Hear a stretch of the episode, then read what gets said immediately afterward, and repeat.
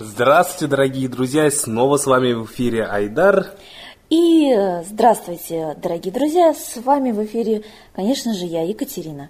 Дорогие друзья, мы с вами уже вчера говорили о том, что мы будем с вами следить за самыми важными событиями в мире и будем нашими молитвами влиять для того, чтобы все в нашем мире, да, в нашей стране, в России было благополучно, мирно, да, дружно. И поэтому мы с вами будем молиться ежедневно в 12 и в 6 часов вечера. И мы передаем слово Ладе Русь.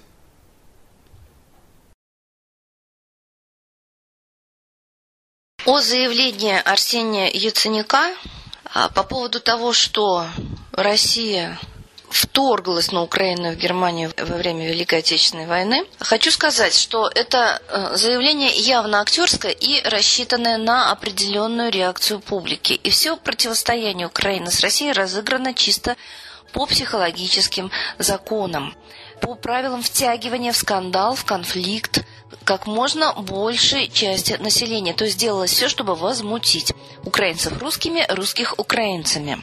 И поэтому я считаю решающим э, фактором в том, что русские пошли поддерживать ополченцев на Украине. Заявление Тегнебока о том, что нужно привлекать русскоговорящих к уголовной ответственности, это заявление не лезло ни в какие ворота, поскольку это вообще не демократично и ни в одной стране мира не преследует за язык.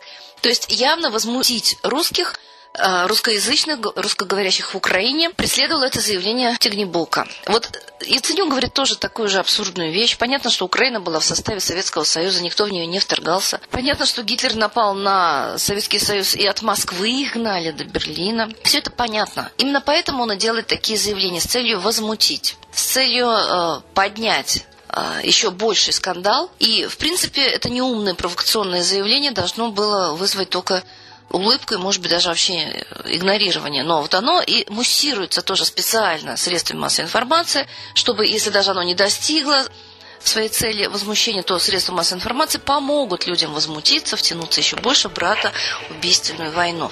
Это очень видно, что она организована на уровне властей.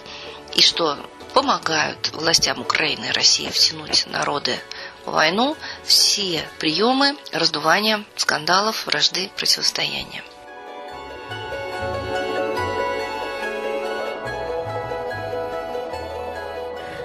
на самом деле а, Лада Русь Светлана Михайловна, да, Пивнова, а, говоря о том, вот, что нас а, всех втягивают в очередной скандал, в очередную провокацию, потому что все мы помним, да, до чего довела а, первая провокация, когда Тикнебок об этом на самом деле заявил, да, началась война а, на Украине. Поэтому, дорогие друзья, дорогие слушатели, чтобы не допустить в очередной раз а, войны, да, нового витка, нового скандала, вот этого нового втягивания нас а, в, в братоубийственную войну, мы предлагаем, конечно же, молиться, молиться за мир, потому что сейчас, как никогда, необходимо всем объединиться, дабы не допустить а, нового взрыва, вот этого нового скандала, да, потому что мы друг другу братья, Украина и Россия никогда не враждовали, поэтому присоединяйтесь, присоединяйте ваших друзей, подтягивайте всех на сайт молитва за мир.ру и вступайте в наши группы «Матери против войны».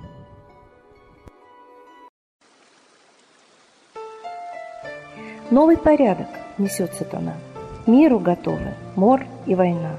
Русские боги – Спасите страну. Трусости, лени, простите вину. Митра родителем был нам небесным, Стал он Майтреей великим, известным.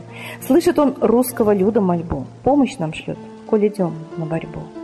Владыка Майтрея, нам помощь пошли, Погибель убрать от планеты Земли. Твои легионы пошли нам с небес. Народы с мольбой ожидают чудес. Господи, разум народам верни. Вновь наступили тяжелые дни.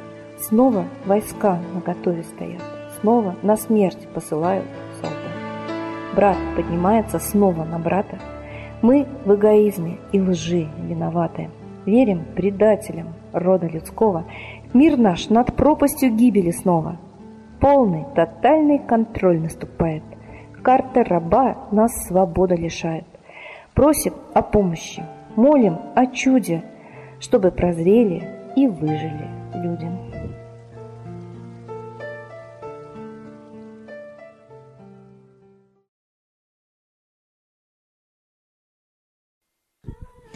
Итак, мы вас ждем, дорогие друзья, дорогие слушатели, в 12.00 и 18.00 на нашем сайте молитвазамир.ру ежедневно. Присоединяйтесь к нам.